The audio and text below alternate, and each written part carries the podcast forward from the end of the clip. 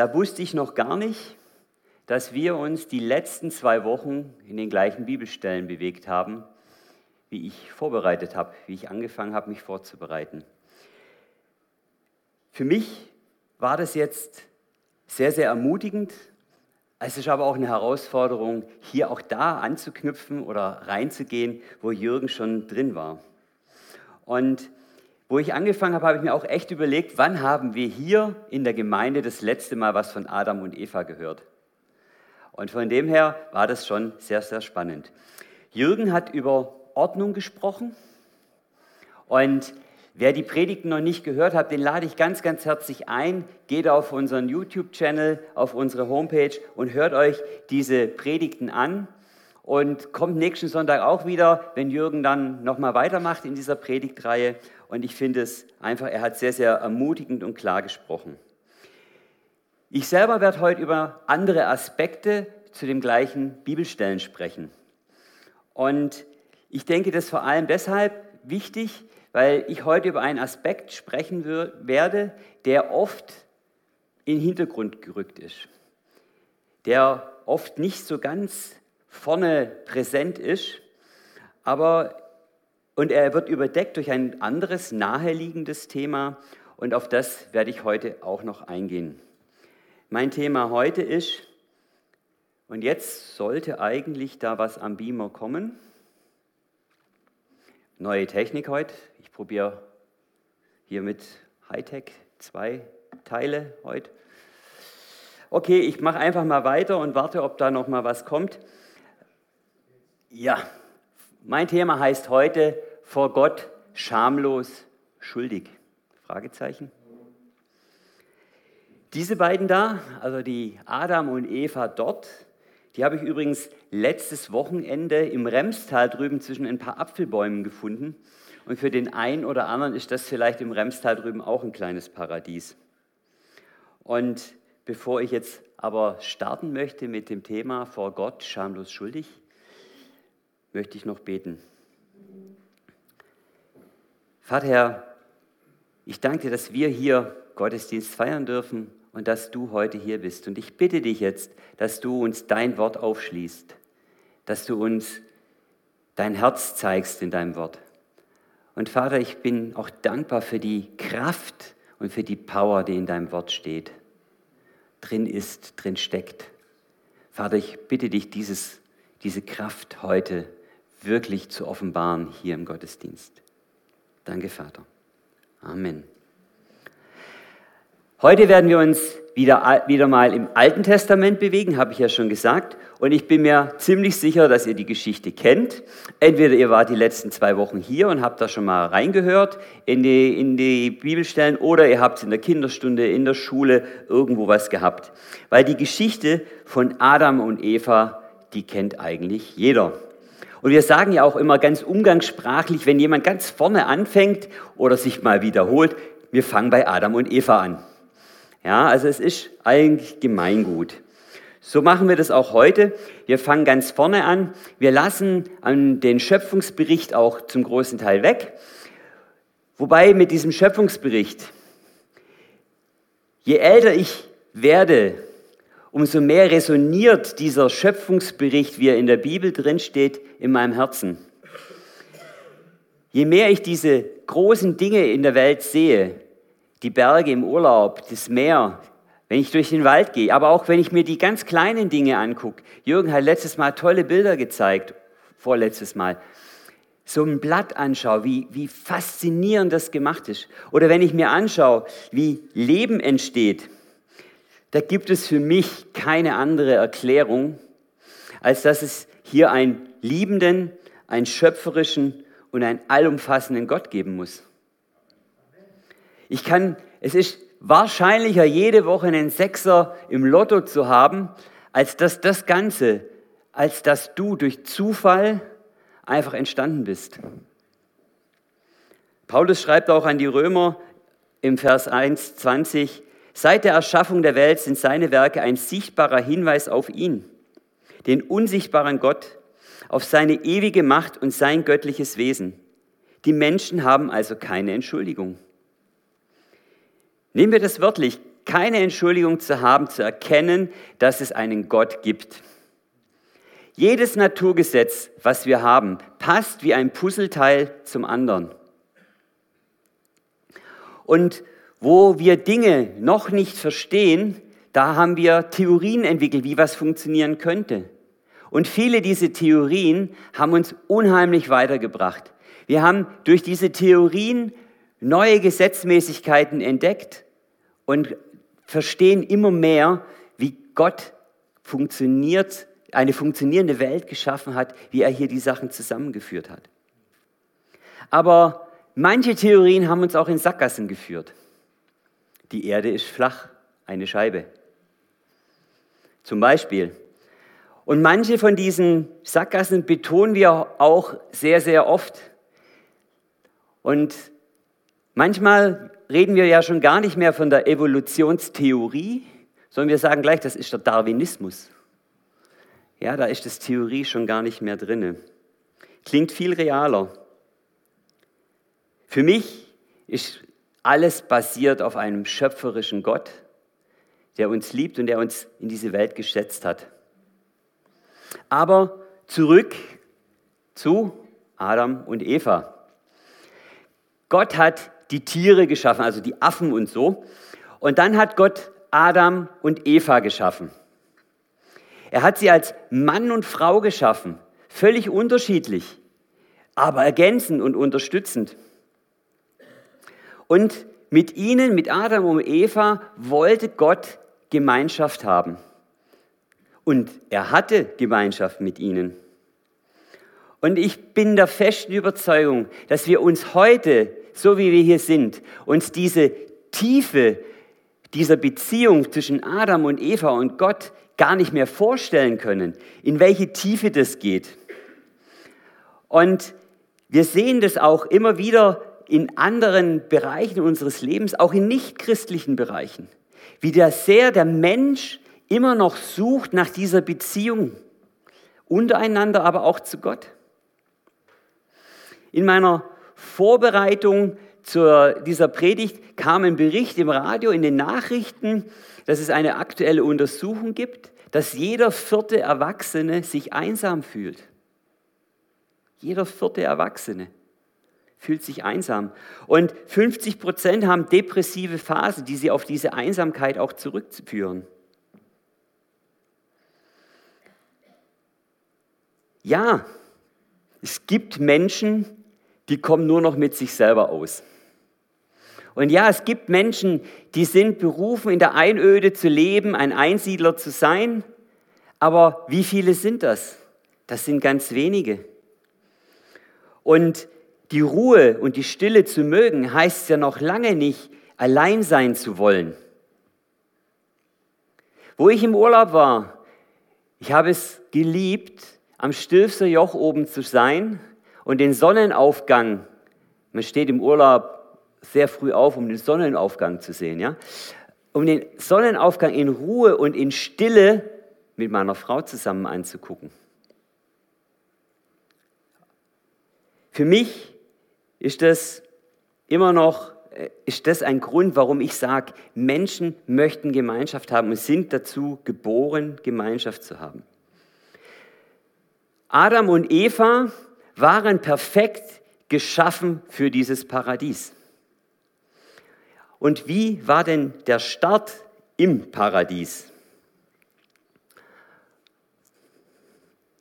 Jetzt sollte wieder was kommen.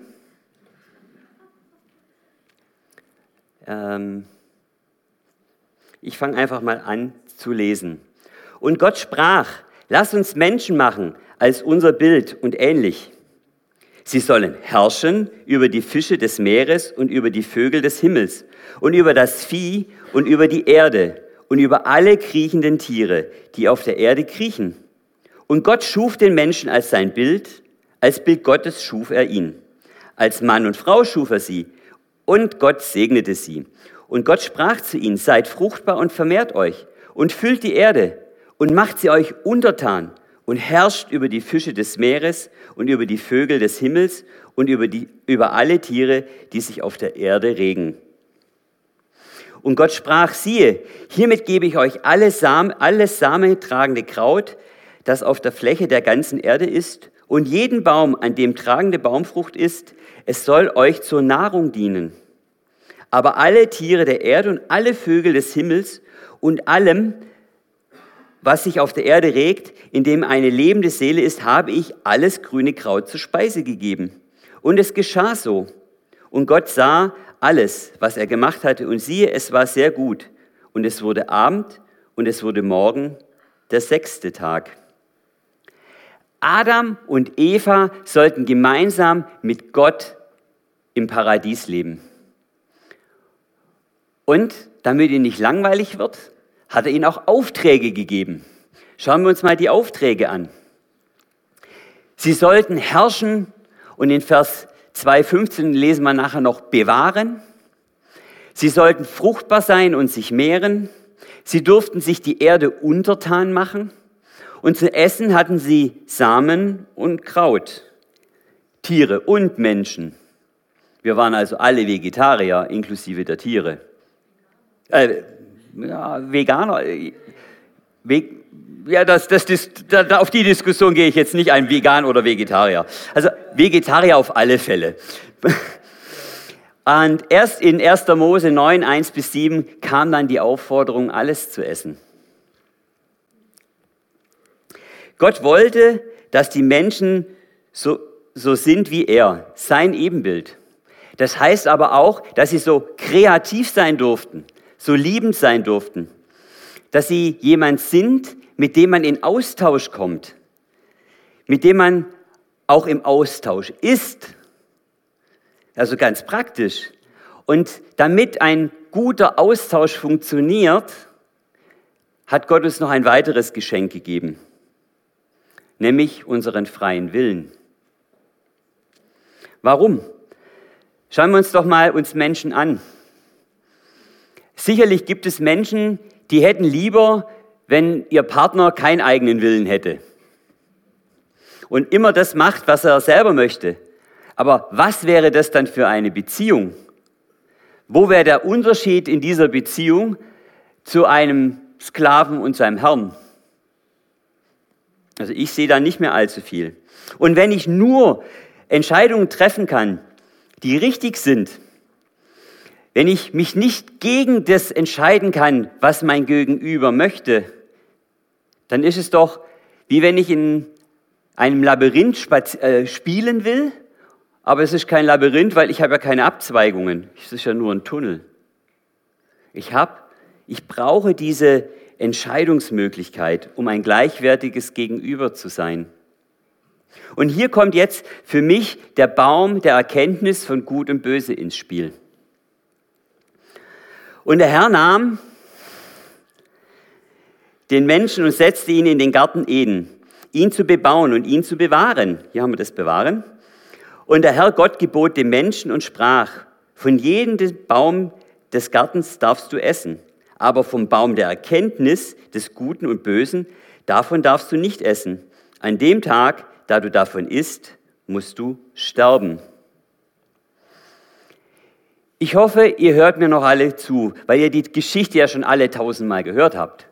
Aber ich finde es immer noch wichtig.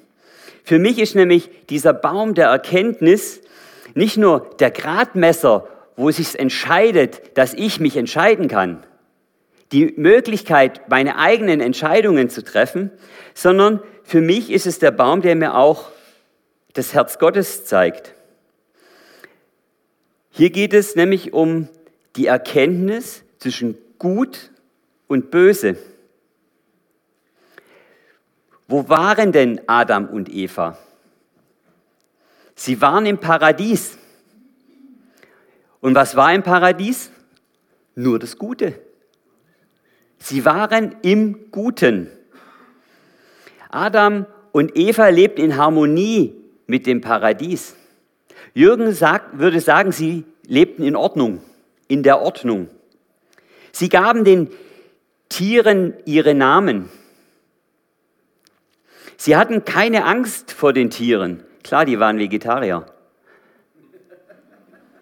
Sie lebten von dem, was es im Paradies gab. Es gab genug, es gab reichlich, es war viel da. Sie hatten keine Mühe oder Sorgen, etwas nicht zu kriegen. Sie trafen Gott und begegneten ihm. Sie hatten Austausch mit Gott. Später in der Bibel lesen wir, dass selbst Mose, ein Freund Gottes, sich in einer Felsspalte versteckt hat ja, und Gott die Hand davor gehalten hat, wo er vorbeigelaufen ist. Und Adam und Eva waren Angesicht zu Angesicht zu Gott. Aber mit dem Essen dieser Frucht vom Baum des, der Erkenntnis hat sich alles plötzlich grundlegend verändert.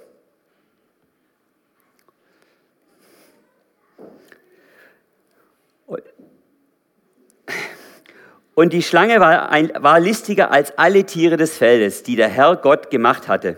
Und sie sprachen zu der Frau, hat Gott wirklich gesagt, von allen Bäumen des Gartens dürft ihr nicht essen? Da sagte die Frau zur Schlange, von den Früchten der Bäume des Gartens essen wir, aber von der Frucht des Baumes, der in der Mitte des Gartens steht, hat Gott gesagt, ihr sollt da nicht davon essen und sollt sie nicht berühren, damit ihr nicht sterbt.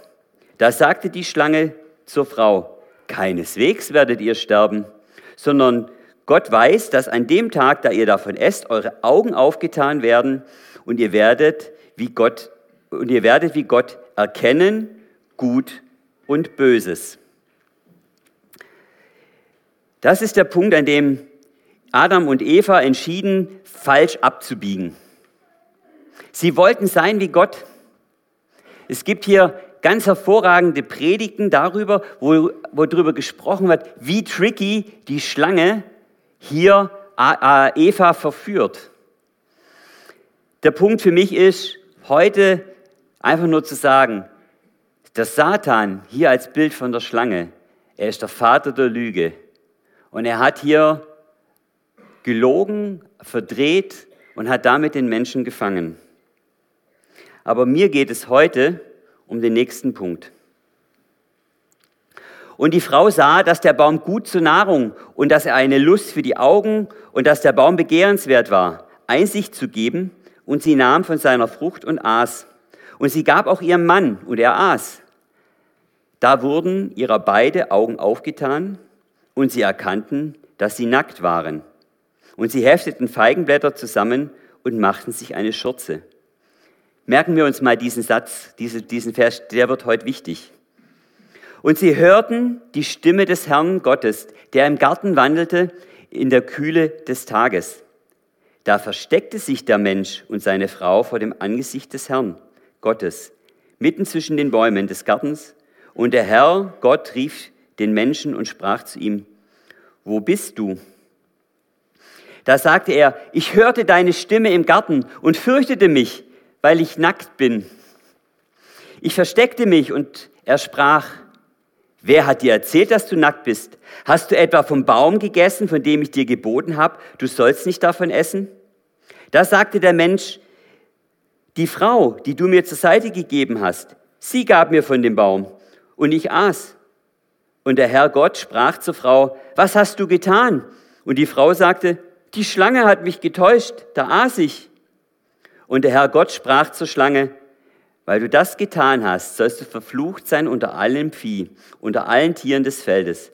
Auf dem Bauch sollst du kriechen und Staub sollst du fressen, alle Tage deines Lebens. Und ich werde Feindschaft setzen zwischen dir und der Frau, zwischen deinem Nachwuchs und ihrem Nachwuchs. Er wird der Kopf, wird dir den Kopf zermalmen und du wirst ihm, die, ihm die Ferse zermalmen. Zu der Frau sprach er, ich werde sehr vermehren die Mühsal deiner Schwangerschaft. Mit Schmerzen sollst du Kinder gebären. Nach deinem Mann wird dein Verlangen sein, er aber wird über dich herrschen. Und zu Adam sprach er, weil du auf die Stimme deiner Frau gehört hast und gegessen hast vom Baum, dem ich dir geboten, von dem ich dir geboten habe, du sollst davon nicht essen, so sei der Erdboden deinetwegen verflucht. Mit Mühsal sollst du davon essen alle Tage deines Lebens und Dornen und Disteln wird er dir sprossen lassen, und du wirst das Kraut des Feldes essen. Im Schweiße deines Angesichts wirst du dein Brot essen, bis du zurückkehrst zum Erdboden. Denn von ihm bist du gekommen. Denn Staub bist du und zu Staub wirst du zurückkehren. Und der Mensch gab seiner Frau den Namen Eva, denn sie wurde die Mutter aller Lebenden. Und der Herr Gott machte Adam und seiner Frau Leibröcke aus Fell und bekleidete sie. Und der Herr sprach, siehe, der Mensch ist geworden wie einer von uns zu erkennen Gutes und Böses. Und nun, da er nicht etwa seine Hand ausstrecke und auch noch von dem Baum des Lebens nimmt und isst und ewig lebt, und, und der Herr Gott schickte ihn aus dem Garten Eden hinaus, den Erdboden zu bebauen, von dem er genommen war. Und er trieb den Menschen aus und ließ östlich vom Garten Eden die Cherubim sich lagern und die Flamme des zuckenden Schwertes den Weg zum Baum des Lebens zu bewachen. Adam und Eva hatten die Entscheidung getroffen, so sein zu wollen wie Gott. Satan hat die Menschen verführt und zu einer Entscheidung geführt, die alles verändert hat. Nichts war wie vorher. Letztlich bedeutet das raus aus dem Paradies. Aber was hat sich denn eigentlich geändert? Adam und Eva standen immer noch im Paradies. Sie standen immer noch im Guten. Das Erste, was in die Welt kam, war Scham. Adam und Eva schämten sich. Ihr habt euch alle den Vers 7 vorhin gemerkt, oder? Sie erkannten, dass sie nackt waren. Ich kann das ein bisschen nachvollziehen, dieses Gefühl. Wir haben unsere Kinder gepampert, wie viele von euch. Und irgendwann kam dann trotzdem der Punkt, wo wir dann aus dem Badezimmer rausgeschickt wurden. Obwohl es da nichts gab, was wir nicht kennen würden und was wir nicht schon gesehen hätten. Das ist gut so, dass wir rausfliegen aus dem Bad. Aber dieses, dieses Gefühl, ja, und auch für Adam und Eva war das doch eine vertraute Situation. Gott kam in der Kühle des Abends. Und ich glaube, Gott kam oft in der Kühle des Abends, um zu schauen, welchem Tier haben sie heute welchen Namen gegeben? Was habt ihr heute gemacht? um zu wissen, wie es ihnen geht, Beziehung zu leben. Fehlt euch irgendwas? Braucht ihr irgendwas? Sie kannten seine Stimme, steht in der Bibel. Und dieses, in diesem Kennen steckt viel, viel mehr drin als nur, ich höre sie und weiß, wem die Stimme gehört. Das ist weit mehr als wie in einer Telefonkonferenz zu wissen, wenn jemand spricht, wer es spricht. Sondern da steckt dahinter, sich zu erkennen. Die beiden schämten sich, dass sie nackt waren. Und aus meiner Sicht hat das nichts damit zu tun, dass sie was falsch gemacht haben und sie sich für ihre Tat schämten. Dass sie was Verbotenes getan haben. Sie waren sich plötzlich ihrer Unvollkommenheit, ihrer Nacktheit bewusst. Sie erkannten, wer sie sind. Sie dachten, mit ihnen stimmt irgendetwas nicht. Und sie versuchten ihren Mangel zu bedecken, indem sie sich in Blätterschurz machten. Umgangssprachlich sagen doch viele von uns, wenn ein Kind irgendwo was gemacht hat, was es nicht soll, schäm dich. Aber eigentlich meinen wir doch einfach, fühl diese Schuld. Nur klingt Schämen viel, viel leichter als Schuld, oder? Aber Schämen hat eine ganz andere Bedeutung als das Thema Schuld. Wie die Menschen heute versuchen wir immer unsere Mängel zu verdecken mit einer Schürze oder die Mängel anderer hervorzuheben, dann sind meine Mängel kleiner, oder? Und auch das kam da schon. Adam zeigte auf Eva. Eva zeigte auf die Schlange. Und was machte Gott? Der ist darauf gar nicht eingegangen. Der hat gleich mal die Schlange an ihren Platz geschickt, wo sie hingehört. Er hat Satan in die Schranken gewiesen. Und da gibt es ganz, ganz spannende Auslegungen über die Beziehung zwischen dem Samen der Frau und der Schlange. Da gehe ich heute nicht drauf ein. Für mich ist es einfach so, Jesus ist als Same von Adam und Eva in die Welt gekommen, um Satan den Kopf zu zertreten. Und dafür ist er hier. Machen wir weiter bei unserer Bibelstelle. Dann kommt Gott ab Vers 16 auf Adam und Eva zu. Und manche lesen jetzt das als eine Auflistung von Bestrafungen. Ihr habt das getan und jetzt passiert das und das zur Strafe. In manchen Kommentaren steht da auch sowas mit Strafe drin. Aber ich glaube nicht mal, nicht, dass es Strafen sind, so wie bei uns, wenn wir zu schnell fahren, fotografiert werden, dass wir dann irgendwo was abdrücken müssen. Sondern wir haben einen liebenden Gott, der hier nicht mit Strafe reagiert, sondern wir haben einen Gott, der authentisch ist, der echt ist und der uns die Konsequenzen einfach spüren lässt, die unser Handeln hat.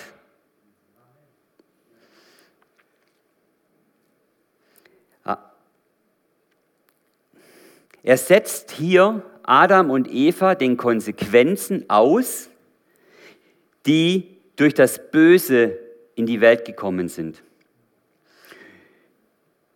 Weil das Böse kannten sie ja jetzt, haben sie jetzt plötzlich erkannt. Das Gute kannten sie schon.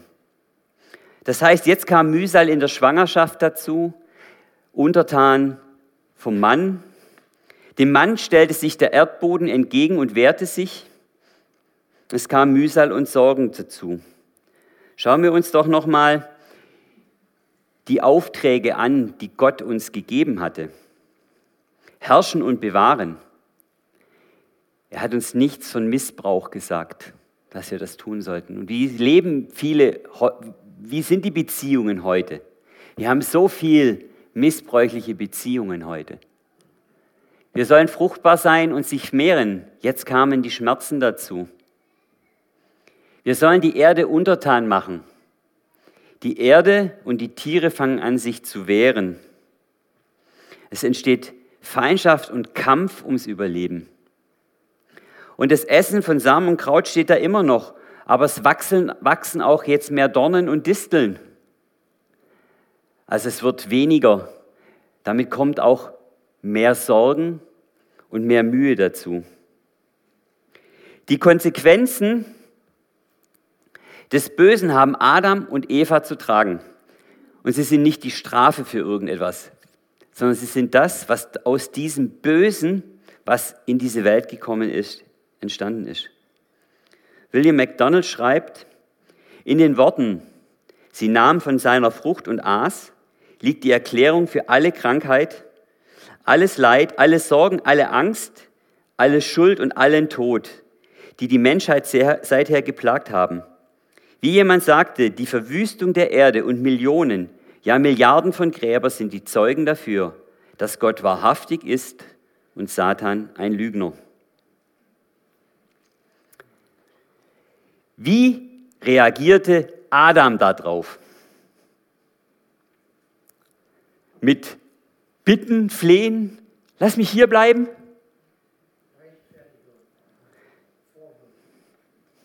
Nee, in Vers 20 gab er seiner Frau den Namen Eva, was heißt Mutter aller Lebenden. Und für mich ist es einfach ein Punkt, wo Adam sagt, ja, ich nehme den neuen Auftrag an. Ich, Adam, du, Eva, wir gehen jetzt raus und wir machen jetzt das, was Gott gesagt hat. Und weiterhin sehen wir auch, wie Gott seinen geliebten Menschen begegnet. Und jetzt wird es spannend und bitte passt jetzt nochmal auf. Was macht Gott noch? Er nimmt Adam und Eva ihre Scham. Er schlachtet ein Tier, es muss Blut fließen dafür und macht ihnen Kleider. Das ist das erste Tier, was in der Bibel geschlachtet wird. Es ist das erste Opfer, es ist das erste Blut, was da fließt. Und warum ist es so wichtig? Gott hat ein Tier geschlachtet, damit du dich nicht schämen musst. Und das noch wo? Im Paradies. Gott bedeckt mit diesem ersten Opfer das, wovon du glaubst, weil du bist, wie du bist, nicht zu Gott kommen zu können. War das notwendig? Adam und Eva hatten sich ja schon ein Schürzchen gebastelt aus Blättern, nicht so haltbar wie aus Fell, aber nachwachsend. Ich denke, es war notwendig. Erstens zeigt es für mich, dass Gott uns immer noch liebt, dass Gott sich immer noch, auch im Paradies, um Adam und Eva gekümmert hat. Er ist darauf bedacht, uns zu schützen, dass wir weiterhin in Kontakt bleiben wollen mit ihm. Und zweitens ist es das Bild für das Opfer, was er erbringt, was Gott hier bringt im Paradies für die Scham. Und es ist auch ein Bild dafür, für Jesus am Kreuz, für das, was er noch tun wird, für das Thema Schuld. Weil aber die Schuld von Adam und Eva noch nicht beglichen ist durch Jesus und weil noch dieser Baum des Lebens ist in, ähm, im Paradies, und weil wir von dieser Frucht vielleicht nicht essen sollten, um in dieser Situation gefangen zu sein, hat Gott uns aus dem Paradies rausgeschmissen. Aber unsere Scham hat er schon im Paradies bedeckt. Und ich bin überzeugt, das hat er nicht für sich gemacht.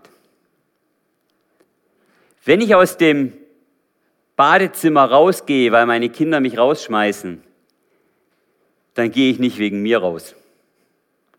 Dann gehe ich wegen meinen Kindern raus.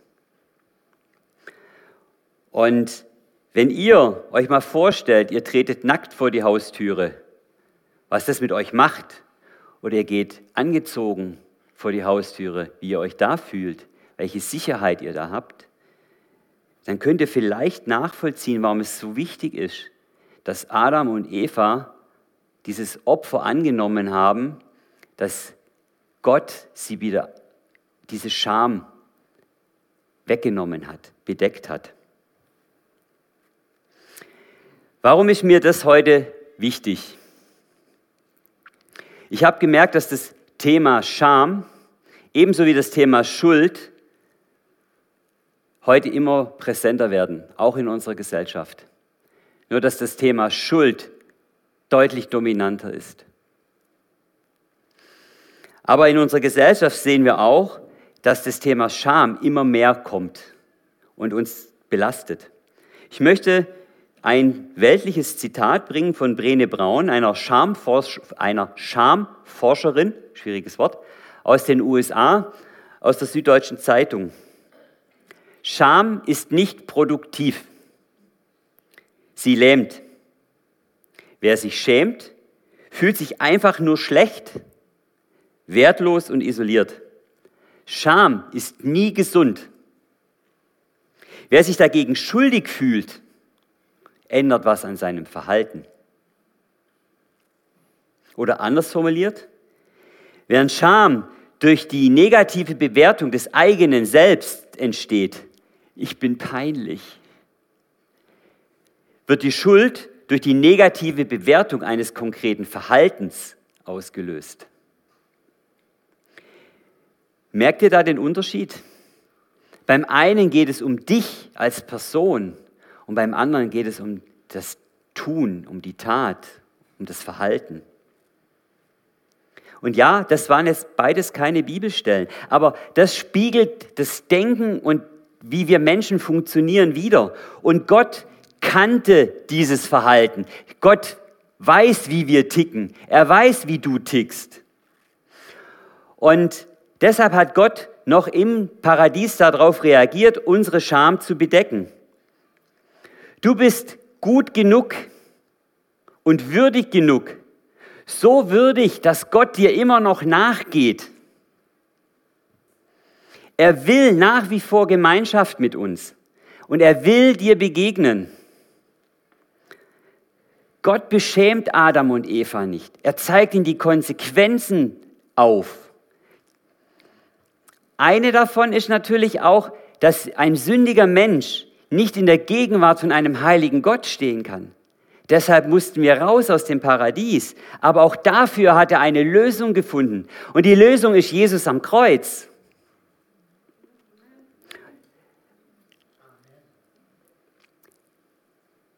Jemand, der sich schämt,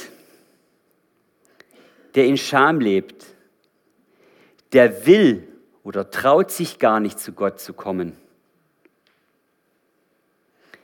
Adam versteckte sich der wollte Gott gar nicht begegnen.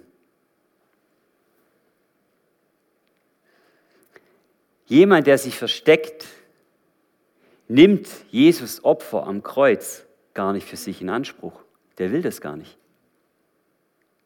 Versteht ihr, warum es so wichtig ist, über das Thema Scham zu sprechen? Und sich klar zu machen, dass im Paradies das Thema Scham bedeckt wurde durch ein Opfer, was Gott selber geopfert hat. Leider sind meine Zeichenkünste jetzt nicht ganz so ausgefeilt. Vielleicht hätte ich das dich machen lassen müssen, Samu. Aber ich habe es trotzdem mal was versucht zusammenzustellen und damit das Bild nicht zu voll wird und euch erschlägt, habe ich das animiert und deswegen haben wir hier heute auch diesen Test nochmal. So, und da geht es schon los. So. Jetzt sollte es etwas zeigen und jetzt bräuchte ich das auch. Adam und Eva lebten im Paradies und kannten nur das Gute. Sie hatten Gemeinschaft mit Gott und dann aßen sie von diesem Baum. Und mit dem Sündenfall erkannten sie plötzlich Gut und Böse. Und damit zog das Böse ein. Und damit kamen nicht nur die Konsequenzen zu tragen von diesem Bösen, sondern es kam auch Scham und Schuld dazu. Aber weil Gott uns immer noch liebt, hat er mit dem ersten Opfer im Paradies die Scham bedeckt, weil er uns befähigen will, ihm weiterhin begegnen zu wollen. Jemand, der sich schämt, versteckt sich wie Adam und sucht Gott nicht. Und Gott hat uns wieder würdig gemacht, ihm begegnen zu wollen. Es gibt keinen Grund, keinen einzigen, der dich schlecht macht der in dir drin ist, dass du bist, wie du bist, um nicht zu Gott kommen zu können. Hör auf, diese Lüge zu glauben, dass du nichts wert bist.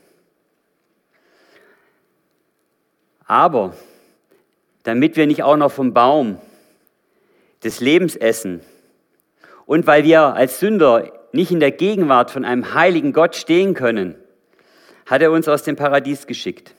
Und das ist auch eine Konsequenz, dass wir hier eine unüberwindbare Kluft haben zwischen uns und dem Paradies. Aber Gott will immer noch Gemeinschaft mit uns haben. Wir sind es immer noch wert, wir sind immer noch würdig, dass er uns begegnen will. Und deswegen hat er Jesus in die Welt geschickt. Und er hat mit dem Opfer am Kreuz die Schuld bedeckt. Und durch den Tod an Jesus, durch den Tod von Jesus ist auch der Weg über diese Kluft wieder überbrückt. Weil Gott uns unsere Scham genommen hat, Jesus uns für unsere Schuld bezahlt hat, sind wir in der Lage, zu Gott kommen zu wollen und zu können. Wir können diese Kluft überwinden durch Jesus und wieder in seine Heiligkeit treten. Wenn du denkst, ich habe gar kein Problem mit Scham, dann denk bitte mal über zwei Punkte nach. Erstens, wo versteckst du dich manchmal vor Gott? Zeigst ihm nicht alles. Vielleicht hast du was falsch gemacht. Also du bist schuldig geworden. Was hindert dich daran, ans Kreuz zu gehen und diese Schuld abzuladen? Was hindert dich daran? Denkst du vielleicht, du bist nicht würdig genug oder nicht, ah, schon wieder versagt, ich kann das nicht schon wieder, ich kann, weil ich das schon wieder mache, ich komme da nicht weg von, ich bin, ich bin, ich.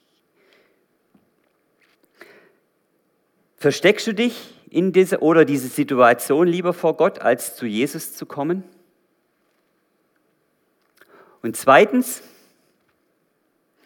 wundert es dich vielleicht nicht auch manchmal, warum du ewig für Menschen betest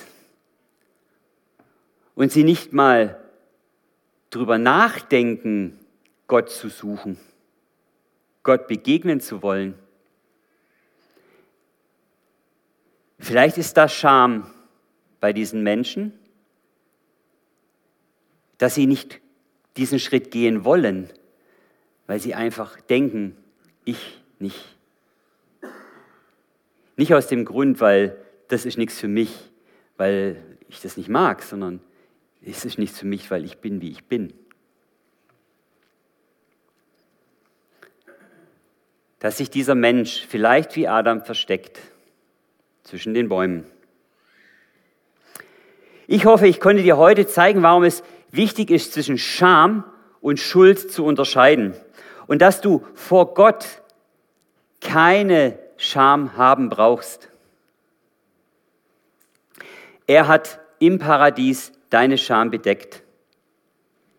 Die Trennung von Gott hat nichts mit dem, wie du bist, zu tun, mit deiner Scham, also mit dir, sondern mit der Sünde, die in die Welt gekommen ist, mit den Konsequenzen daraus. Und Paulus schreibt an die Römer, es gibt keinen, auch nicht einen einzigen, der ohne Sünde ist. Und deshalb hat Gott das erste Tier für deine Scham und seinen eigenen Sohn für deine Schuld geopfert. Und ich würde mich freuen, wenn wir uns heute ein wenig Zeit nehmen noch, in uns reinzuhören, wo wir persönlich Scham empfinden, dass wir nicht genug sind für Gott. Und dann komm zu Gott und bring ihm diese Scham. Auch dafür wurde schon gezahlt. Und wenn, dich, wenn du dich für etwas Konkretes schämst, einer Lüge glaubst, dass wie du bist es nicht wert, geliebt zu werden, oder du vielleicht dich für etwas schämst, was du getan hast, weil der Feind dir einredet, du schon wieder, du machst es immer. Du kannst es doch gar nicht lassen. Dann ist es vielleicht heute auch Zeit, zu Gott zu kommen und zu sagen, hier bin ich. Hier bin ich, ich will dir begegnen. Du hast meine Scham bedeckt. Du hast deinen Sohn für meine Schuld sterben lassen am Kreuz, martiales sterben lassen. Und vielleicht ist es auch so, wenn du spürst, da ist was und du kennst Jesus noch nicht und du hast noch keine Beziehung zu diesem Gott, der dich liebt, dann lass bitte diesen Moment nicht vorbeiziehen. Steh auf, komm nach vorne. Nütz diese Chance, Jesus zu begegnen. Er wird dir deine Scham und deine Schuld nehmen. Und wir haben das hier schon so oft erlebt. Wir haben hier schon Menschen von ihrer Schuld und von ihrer Scham abfallen sehen und haben gesehen, wie Menschen sich verändern, wie der wahre Mensch herauskam. Den Menschen, den Gott sieht, durch all das, was um dich herum ist. Weil Gott sieht dich, er liebt dich und er möchte dir begegnen. Amen.